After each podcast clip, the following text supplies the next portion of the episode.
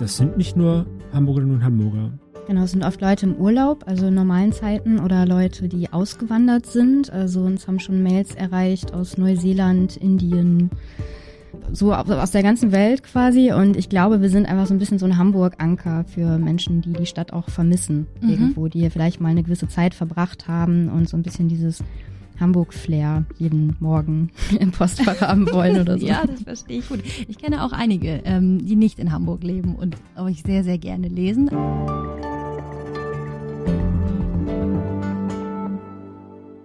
Liebe Freunde der Zeit, liebe Hörerinnen und Hörer, woran denken Sie eigentlich, wenn Sie das Wort Elbvertiefung hören?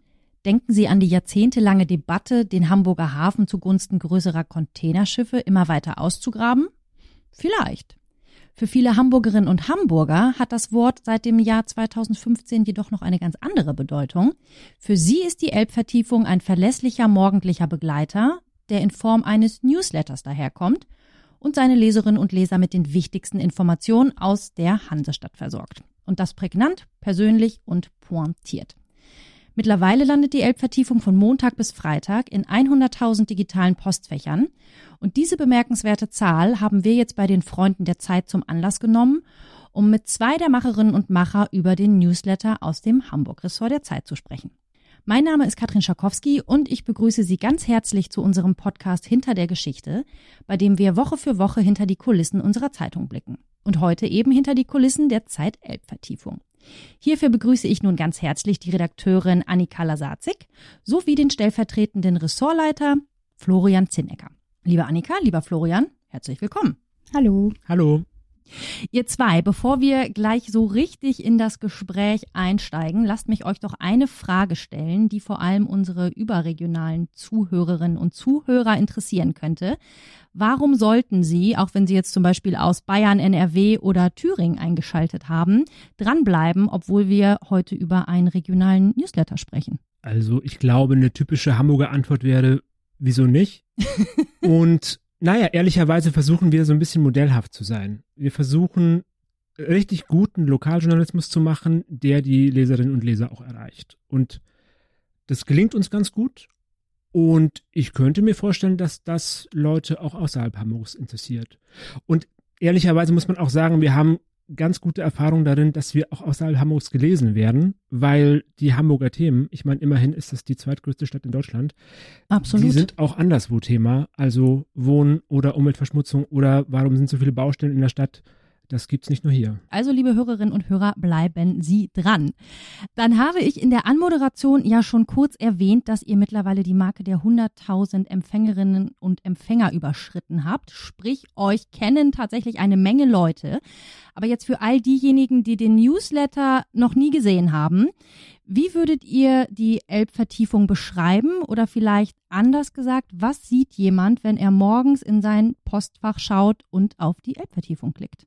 Wir sind eine digitale Tageszeitung, die unsere Leserinnen und Leser jeden Morgen um 6 Uhr in ihr E-Mail-Postfach bekommen.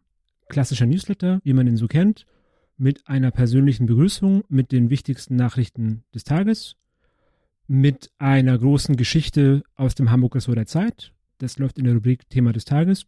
Annika, magst du ergänzen? Ja, ich glaube, unser Ziel wäre so ein bisschen die Leute an die Hand zu nehmen. Also wir wollen vermeiden, dass sich Leute morgens erstmal so durch die Themen des Tages wühlen müssen und sich so durch die verschiedenen Zeitungen vielleicht durchlesen müssen, um für sich selbst zu entscheiden, was ist eigentlich heute wichtig, sondern wir bieten eben einen gut kuratierten Überblick und sobald die Leute morgens ihr Smartphone entsperren, stehen wir quasi schon in der Tür und sagen, das ist wichtig. Das solltest du wissen und wenn du jetzt noch ein bisschen Zeit und Muße hast, dann klickst du hier und findest noch weitere tiefergehende Recherchen. Ich ähm, lese den Newsletter auch morgens sehr gerne und ich habe tatsächlich immer den Eindruck, dass das, was ihr da tut, dass euch das wirklich großen Spaß macht und ich würde jetzt einfach mal behaupten, dass ich nicht irre. Annika, was macht dir denn so viel Spaß? Also ich glaube grundsätzlich im Lokalen ist natürlich die Themenvielfalt total reizvoll für uns äh, alle, glaube ich, trifft das zu. Jeder von uns hat natürlich so seinen Fachbereich. Der eine beschäftigt sich mehr mit Kultur, wie Florian. Ich mache an sich mehr so sozial- und gesellschaftspolitische Themen, aber gerade wenn man dann die Elbvertiefung schreibt, ist man natürlich auch gezwungen, sich in ganz viele neue Themenbereiche nochmal so einzulesen, sich den Überblick reinzuholen.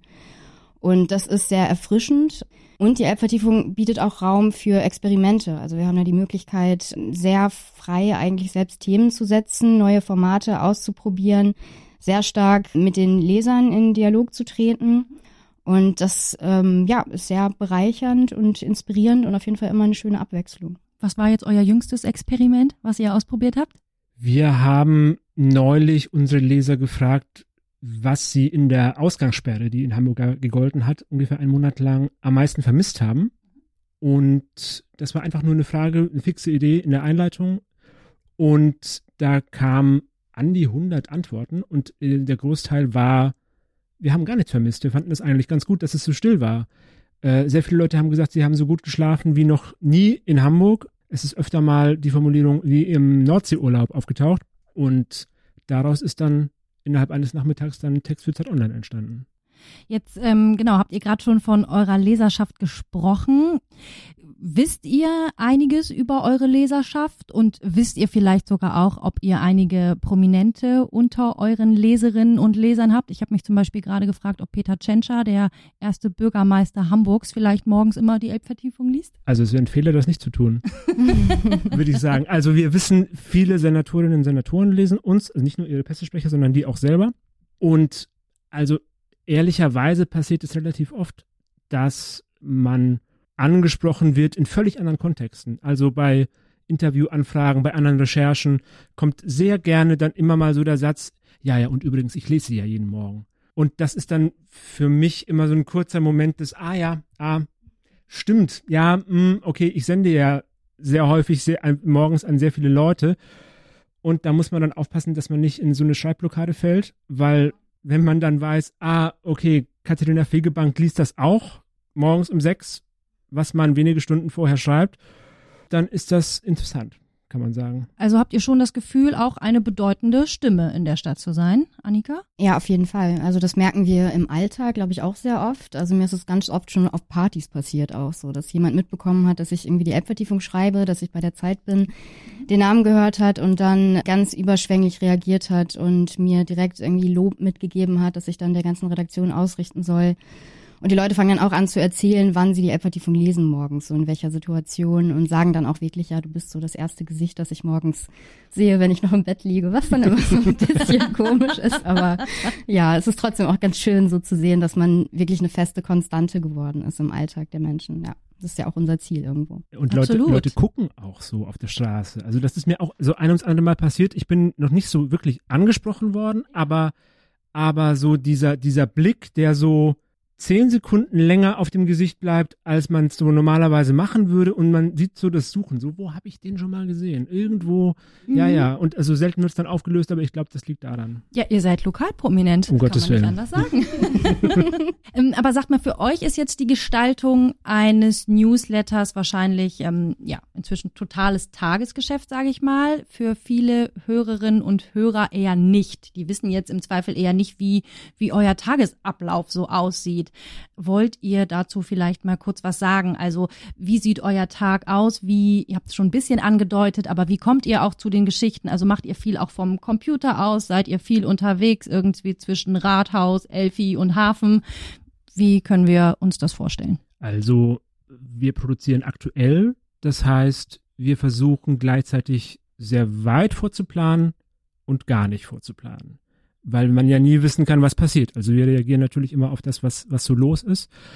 Und also für die Rubriken Thema des Tages, Satz, die Einleitung und so gibt es natürlich einen Vorlauf. Diese Geschichten schreiben wir auch nicht von Tag zu Tag selber, sondern das kommt aus dem Hamburg-Ressort.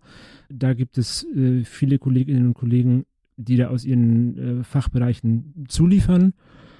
Und naja, die News sind tatsächlich tagesaktuell und da weiß man morgens nie, was man abends macht. Genau, ich glaube, man kann auch sagen, dass wir immer versuchen, so ein bisschen wochenweise zu planen und immer montags, also die meisten Montage äh, beginnen damit, dass wir uns in der Themenkonferenz zusammenfinden mit dem ganzen Hamburg-Ressort, jetzt natürlich oft eher digital und da bespricht man dann auch nochmal, was so in den nächsten Tagen unmittelbar ansteht und da kommt auch noch ganz viel Input von den anderen Redakteuren. Mhm.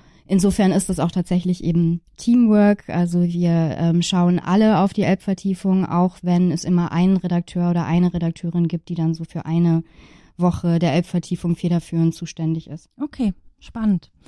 Und sagt mal, wir hatten das Thema vorhin schon mal grob, aber ich frage trotzdem nochmal nach, weil anders als die Zeit, die jetzt ja immer donnerstags am Kiosk liegt oder im besten Fall auch im äh, Briefkasten steckt, erscheint die Elbvertiefung ja jetzt fast täglich, also Montag bis Freitag.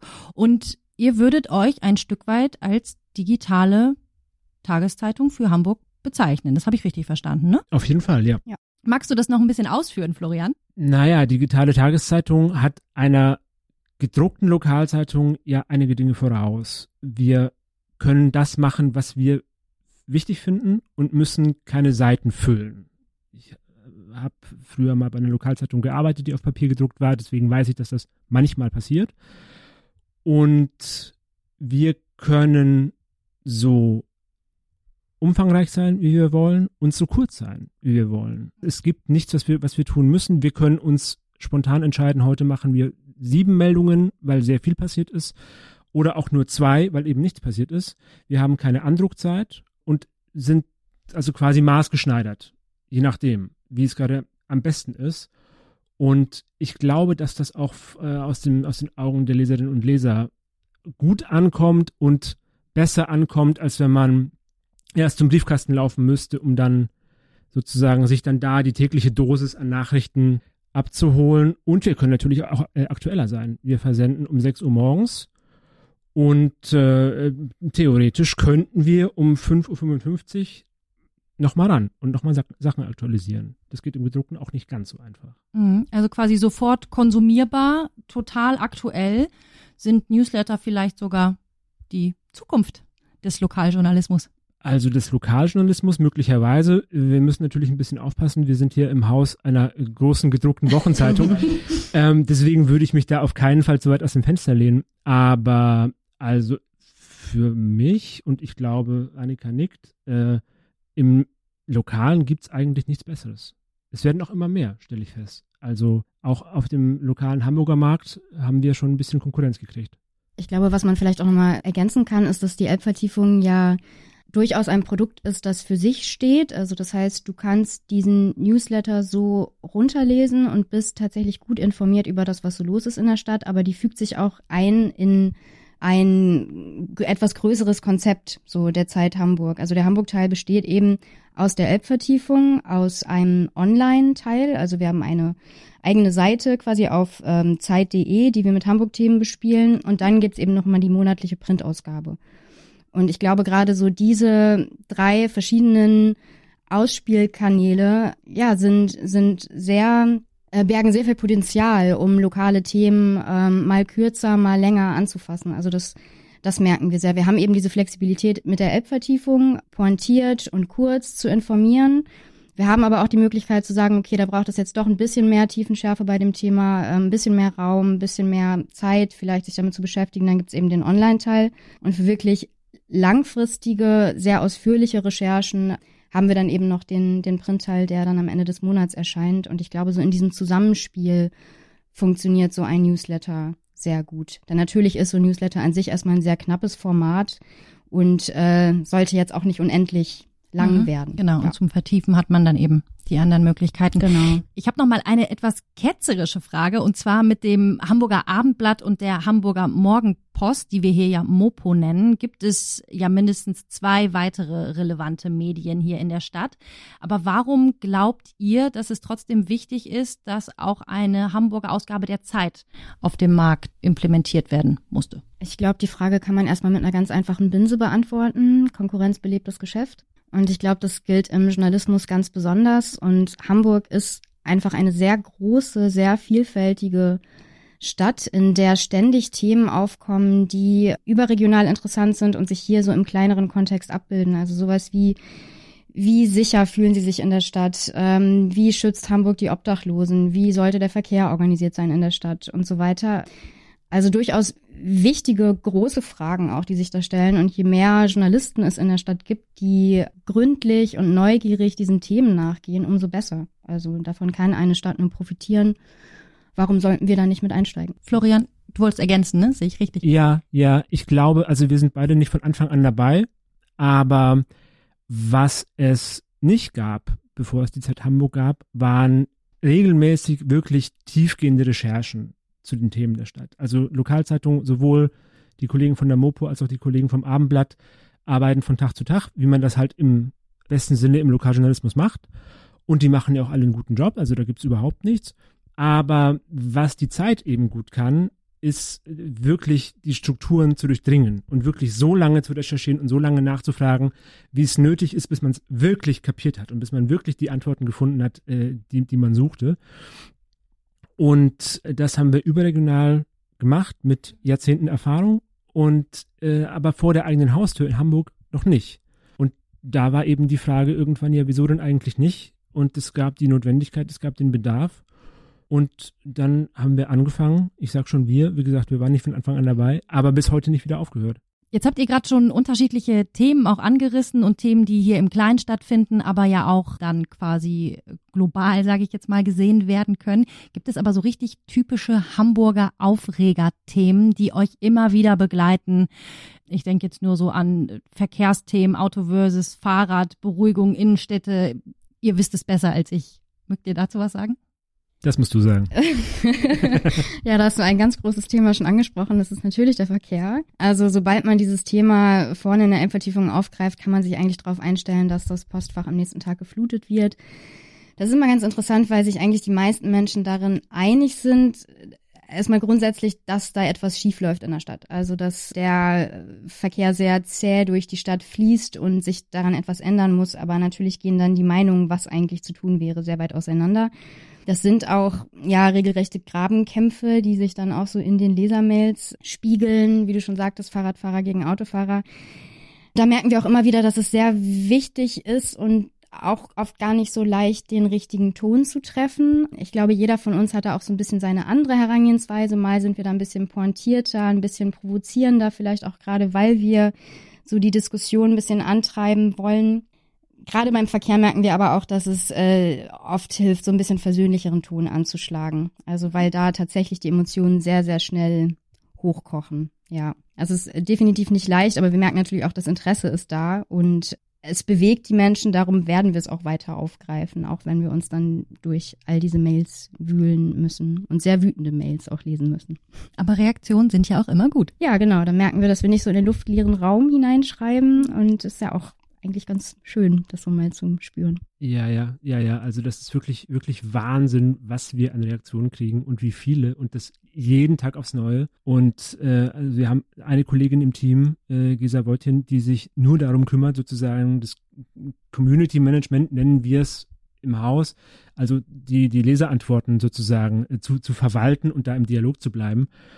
Und, und das ist wirklich unfassbar wertvoll. Also wenn es über die ganzen journalistischen Inhalte und unseren Wunsch, das zu machen, hinaus einen Grund gäbe, das weiter zu betreiben, dann wäre es dieser Kontakt. Da entstehen wahnsinnig viele Themen fürs Blatt, für die Elbvertiefung aus dem Dialog und naja, und im besten Sinne sehen wir auch, dass das ankommt, was wir da rausschicken. Äh, Mal, mal, mal so, mal so, aber es kommt immer eine Antwort. Das ist toll, dass ihr das sagt, weil das merken wir bei den Freunden der Zeit tatsächlich ja auch. Ich meine, wir haben auch eine große Community und das ist auch großartig, dass äh, wir mit dieser Idee damals angetreten sind und dass wir merken, dass da aber wirklich total viel zurückkommt. Und wie ihr sagt, ihr habt eine Kollegin, die sich ausschließlich darum kümmert, wir auch. Also äh, großartig, dass dieser Dialog stattfindet. Ja.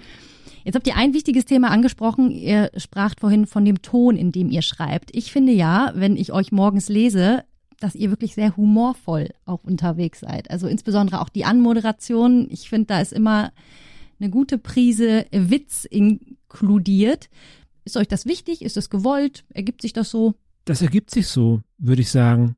Es war, es war ein Findungsprozess insgesamt, glaube ich, den Ton zu finden. Und also angefangen hat das Ganze ja äh, Kollege Marc Spörle, der die Elbvertiefung auch erfunden und entwickelt hat und der das äh, viele Jahre gemacht hat. Dann hat es der Kollege Oliver Hollenstein übernommen. Das war dann verbunden mit einem Relaunch. Da haben wir mit einer großen Leserumfrage dann eben mal auch erfahren, was die Leute denn so schätzen an uns und was sie auch nicht so sehr mögen, wie wir weiterentwickeln können. Da haben wir dann auch mal die Tonart so ein bisschen gewechselt, wurden nachrichtlicher und ein bisschen nüchterner. Und, und das hat sich jetzt aber wieder weiterentwickelt. Und also aus meiner Wahrnehmung ist es mit jeder neuen Kollegin, jedem neuen Kollegen, der den Newsletter auch mal schreibt. Das macht ja wirklich jeder Mitarbeiter des Hamburg-Ressorts. ist es immer wieder so ein neuer Findungsprozess. Jeder hat am Anfang diese kurze Unsicherheit, hm, wie klinge ich denn eigentlich, was schreibe ich denn da eigentlich, wie ist denn jetzt, wie ist denn mein Take mhm. auf, äh, auf Hamburg bezogen? Und es findet sich aber dann doch immer relativ schnell dann so eine Note oder so ein Themenbereich und so meistens auch ein sehr besonderer Humor. Das stimmt schon. Wir sind, wir sind da, glaube ich, schon besonders. Auch wenn jetzt niemand, korrigiere mich, wenn ich das äh, äh, falsch sage, aber wir versuchen da auch nicht so Stand-up-Comedy oder so zu betreiben und jetzt bewusst lustig zu sein, mhm. sondern es ist mehr so eine Weltsicht, also so eine, so eine Haltung. Wir versuchen einfach sympathisch auf die Stadt zu gucken und konstruktiv zu sein und ab und zu mal so ein bisschen pointiert und vielleicht sind wir auch mal ab und zu so ein bisschen kontroverser, aber der Ton muss stimmen und der Ton ist uns wichtig, das, danach hast du ja gefragt, also da genau. legen wir schon Wert drauf. Aber es gibt jetzt keinen Style Guide, dass man bestimmte Wörter verwenden muss oder immer eine Pointe haben muss am Schluss. Ich glaube, es geht auch gar nicht so sehr darum, jetzt unbedingt lustig sein zu müssen tatsächlich. Also niemand setzt sich dahin und überlegt sich so, okay, was sind denn jetzt, was wäre denn jetzt ein, ein, toller Gag, der mir einfällt zu diesem Thema? Ist ja auch oft überhaupt nicht angebracht. Mhm. Ähm, jeder hat da so seinen persönlichen Ton. Ich glaube, wir alle merken, dass bei den LeserInnen vor allem gut ankommt, wenn so eine gewisse Wärme durchscheint. Das kann dann mal mehr oder weniger lustig sein, aber sollte vor allem nahbar sein. Und ich habe auch das Gefühl, dass es sich auch lohnt, mal so eine gewisse Unentschiedenheit zuzulassen. Also mhm. auch uns ist es nicht immer möglich, jedes nachrichtliche Thema, was irgendwie spontan aufkommt, sofort einzuordnen und eine fundierte Meinung dazu rauszurufen, auch wenn man das heutzutage irgendwie sehr gerne macht, sondern vielleicht auch mal zu sagen, ja, auch mir stellen sich gerade Fragen, die ich so nicht beantworten kann. Auch ich stehe so ein bisschen ratlos und unentschieden vor diesem Thema. Und das kann man natürlich dann wieder sehr gut mit einer offenen Frage an die LeserInnen gerichtet schließen. Also eben fragen, wie sehen Sie das eigentlich? Wie erleben Sie das in der Stadt? Und ja, dementsprechend wieder so eine Diskussion anregen mhm. und sich so auf eine Ebene mit den LeserInnen stellen. Mhm.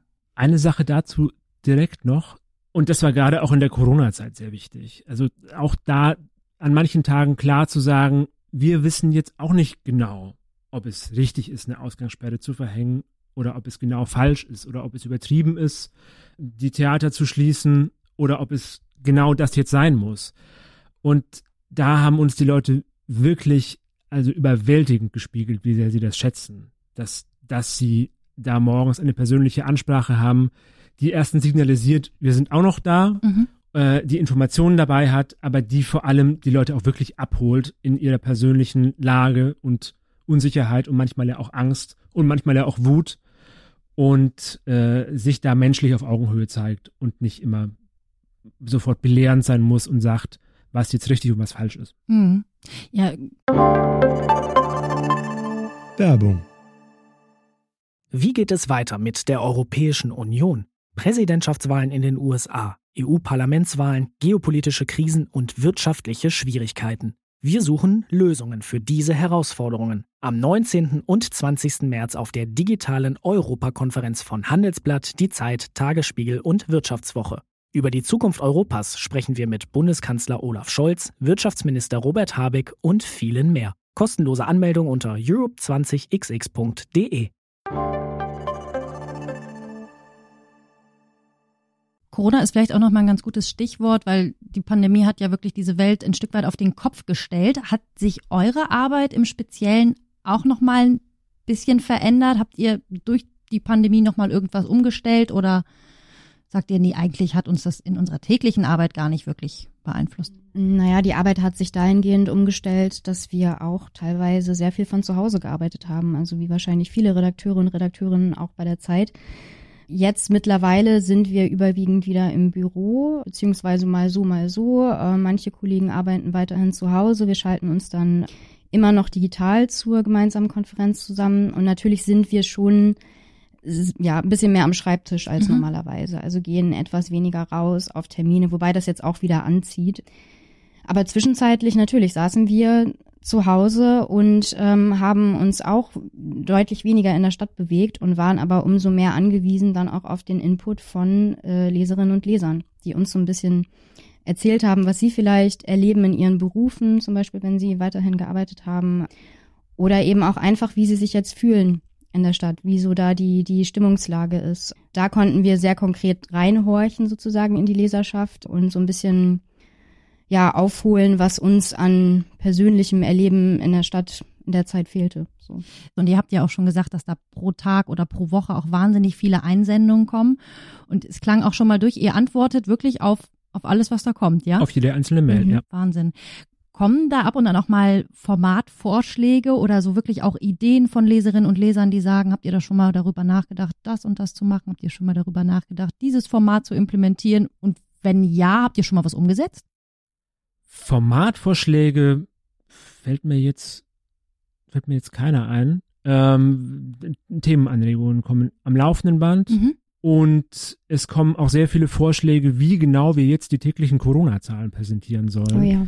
Also, ob da jetzt die Werte vom RKI mit dazu sollen oder lieber genau nicht. Wie genau aufgeschlüsselt sein soll, woher die Patientinnen und Patienten auf den Intensivstationen kommen, Mhm. Ob dazu geschrieben soll, wie alt die sind oder nicht. Da gibt's sehr genaue Wünsche. Mhm. Das, das kommt regelmäßig. Mhm. Sag mal, gab es in all den Jahren eigentlich auch schon mal einen Shitstorm, so würde ich es jetzt mal nennen? Also so nach dem Motto, ihr habt die Anmoderation geschrieben, es war abends alles fertig, Laptop zu, am nächsten Tag habt ihr den Laptop aufgeklappt und hattet eine Flut an E-Mails und Aufregung. Also eine Flut an E-Mails und Aufregungen, ja. Einen echten Shitstorm kann ich mich jetzt nicht erinnern. Annika, du? Mm, Nee, nicht so im klassischen Sinn, nee. Also ich habe mal, da habe ich nur so punktuell Vertiefung gemacht, habe ich mal den FC St. Pauli als ersten FC St. Pauli bezeichnet. Das kam nicht so gut an. Uh, verstehe.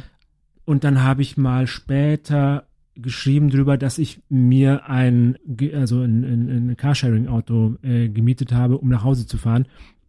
In, in einem völligen Nebensatz, es ging irgendwas um Verkehr. Das kam auch überhaupt nicht gut an. Warum? Was war das Problem? Naja, Autofahren macht man nicht mehr. Obwohl es ein geteiltes ist. Obwohl es ein geteiltes ist. Ja, aber Okay. also da kam auch viel Post. Gut, So. wir haben kritische Leserinnen und Leser. Wir merken es immer wieder. Und ich habe mal, das ist ein, äh, erst vor kurzem passiert, ich habe mal geschrieben, dass ich durch den Park Planten und Blumen spaziert bin und, äh, und das war irgendwie lustig gemeint, obwohl es jetzt vermutlich überhaupt nicht so klingt. Und habe nachgeschaut, ob das Verhältnis von Planten zu Blumen noch stimmt. Mhm.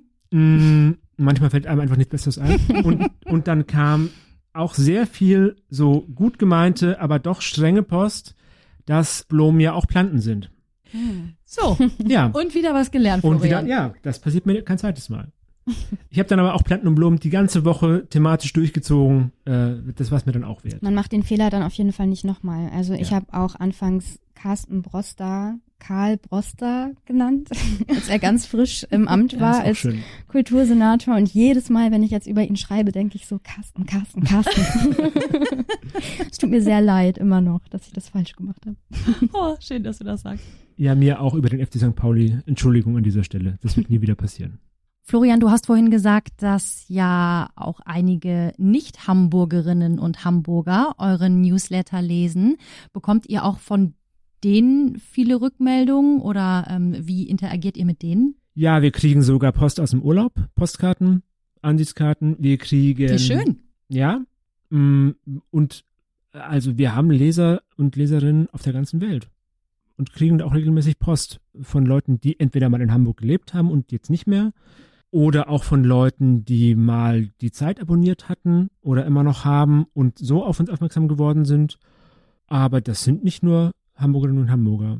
Genau, es sind oft Leute im Urlaub, also in normalen Zeiten oder Leute, die ausgewandert sind. Also uns haben schon Mails erreicht aus Neuseeland, Indien, so aus der ganzen Welt quasi. Und ich glaube, wir sind einfach so ein bisschen so ein Hamburg-Anker für Menschen, die die Stadt auch vermissen Mhm. irgendwo, die hier vielleicht mal eine gewisse Zeit verbracht haben und so ein bisschen dieses Hamburg-Flair jeden Morgen im Postfach haben wollen oder so. Ja, das verstehe ich gut. Ich kenne auch einige, ähm, die nicht in Hamburg leben und euch sehr, sehr gerne lesen. Also, ja, ich, äh, ich bin auch einer. Ich habe die, Ja, er, die ersten vier Jahre der Elbvertiefung habe ich die von München aus gelesen. Mhm. Ja. Aber das ist ein gutes Stichwort, weil es ist kein Geheimnis, äh, jetzt sowieso nicht mehr, dass ihr beide nicht von hier seid. Und Florian, mit Verlaub, aber bei dir hört man es auch ein bisschen mehr als bei Annika an dem rollenden R. Ja, das ist auch gut so. Ja, ich weiß. Und ähm, die Frage ist, ob das anfangs für euch ein Problem war, als ihr quasi auch angefangen habt, für die Elbvertiefung zu schreiben? Oder sogar im Gegenteil, weil es eigentlich total äh, gut ist, mit einem frischen und anderen Blick auf die Stadt zu schauen? Was würdet ihr dazu sagen? Also ich würde sagen, ich habe mich gar nicht so neu gefühlt, als ich eingestiegen bin bei der Elbvertiefung. Ich lebe jetzt seit zwölf Jahren in Hamburg, mhm. also habe hier studiert und schon gearbeitet und viele Freunde gefunden und auch so viel Prägendes erlebt und habe, glaube ich, schon ein ganz gutes Gespür für die Stadt, was aber nicht heißt, dass ich die Stadt natürlich nicht noch besser kennengelernt hätte und nochmal so aus anderen Perspektiven sehen würde jetzt. Ja, geht mir auch so. Geht mir auch so. Also ich finde ja sogar so zu viel Lokalpatriotismus ist für Journalisten gar nicht so gesund. Also mhm. wenn man so ein bisschen einen frischen Blick von außen und so eine kleine Skepsis und den Vergleich zu anderen Städten, der in Hamburg, das haben wir auch gemerkt, gar nicht unbedingt immer so gut ankommt, wenn man sagt, in Berlin läuft aber so und vielleicht sogar besser. Das ist dann auch immer so ein kleiner Aufreger, den wir aber auch immer wieder gerne bedienen. Aber äh, also, die, die, Hamburger sind ja ein offenes Völkchen. Also die halten das schon aus, wenn da jemand das R rollt. Äh, zum Glück schreibe ich ja auch und spreche nicht, ne? das stimmt. Nein, der Hamburg an sich ist ja sehr weltoffen und aber auch ja sehr verliebt in seine Stadt. Also so sagt man es ihm zumindest nach. Viele gehen tatsächlich niemals weg und äh, viele, die gehen, die kommen aber tatsächlich immer wieder, weil sie sich hier so wohlfühlen. Sag mal, habt ihr hier auch irgendwie ein Plätzchen in der Stadt, was euch sehr gefällt, wo ihr euch super wohlfühlt? Oder gibt es etwas? Ich meine, die Reisezeit geht bald wieder los, die Touristen werden wieder kommen. Gibt es irgendwas, wo ihr sagt, das muss man in dieser Stadt unbedingt gemacht haben? Also ich bin so ein bisschen vorsichtig geworden mit so Ausflugtipps, weil dann bekommt man danach oft ganz wütende Mails auch ähm, von Menschen, die das nicht mögen, dass man so äh, einen Geheimtipp anderen verraten hat. Oh. Ich würde einfach ganz, ganz allgemein sagen, so der Hamburger Süden. Ich wohne selber in Wilhelmsburg und stelle immer wieder fest, dass auch ganz viele Hamburger und Hamburgerinnen, die hier geboren sind, noch nie da waren und kann das nur empfehlen, gerade jetzt, wenn das Wetter es zulässt, mal eine Radtour zu unternehmen, durch den alten Elbtunnel runterzufahren. Mhm bis zur Süderelbe und ja, sich einfach da mal so, einen, so einen kleinen Überblick zu beschaffen. Das ist ein sehr schöner, grüner, vielfältiger Stadtteil. Und ist auch immer so ein bisschen Urlaubsgefühl, wenn man so durch den Hafen fährt, an den Kränen vorbei, an der Kühlbrandbrücke. Ach, ich lieb's auch sehr. Schön. Mhm. Florian, und wie sieht es bei dir aus? Also ich glaube, wenn man zum ersten Mal in Hamburg ist, dann äh, gibt es ja so ein Pflichtprogramm, das man sowieso kennt und an dem es überhaupt keinen Entrinnen gibt. Und wenn man zum zweiten Mal da ist, finde ich, sollte man um genau diese äh, Touristen-Hotspots einen Bogen machen und einfach selber losziehen. Mhm. Und selber mal so ein bisschen äh, den, den Hafen erkunden und mal durch Viertel laufen. Es gibt so viele Straßen, äh, die in keinem Reiseführer auftauchen und die so schön sind. Und äh, das lohnt sich da einfach auf eigene Faust loszuziehen. Ja, super. Ihr Lieben, jetzt haben wir tatsächlich schon eine ganze Weile gesprochen über euch, über eure Arbeit, über die Elbvertiefung, über Hamburg. Und mit Blick auf die Zeit würde ich jetzt tatsächlich langsam schon schließen wollen. Oder gibt es noch irgendwas, was ihr den Hörerinnen und Hörern jetzt unbedingt noch mit auf den Weg geben müsst? Ja, eine wesentliche Info können wir vielleicht noch nachliefern, nämlich wenn man jetzt Lust bekommen hat, uns zu lesen und noch kein Elbvertiefungsleser, keine Elbvertiefungsleserin ist, www.zeit.de slash Elbvertiefung ist die Adresse, unter der man uns abonnieren kann. Es kostet nichts und dann kommen wir jeden Tag morgens um 6 Uhr in Ihr Postfach. Wunderbar. Ich hoffe, das haben sich jetzt alle Leserinnen und Leser beziehungsweise Hörerinnen und Hörer notiert. Ihr zwei, ich sag ganz, ganz vielen Dank für dieses schöne, informative und wie ich finde auch äh, sehr kurzweilige Gespräch. Und ja, ich hoffe, auch Ihnen, liebe Hörerinnen und Hörer, hat es gefallen. Ganz egal, ob Sie jetzt aus Hamburg, München, Dresden, Wiesbaden oder wo auch immer zugeschaltet haben. Und ähm, dann würde ich sagen, mir bleibt jetzt nur noch Tschüss zu sagen und auf die nächsten 100.000 und machen Sie es gut und bis bald bei Hinter der Geschichte und Tschüss Annika, Tschüss Florian, vielen Dank. Danke dir. Danke für die Einladung.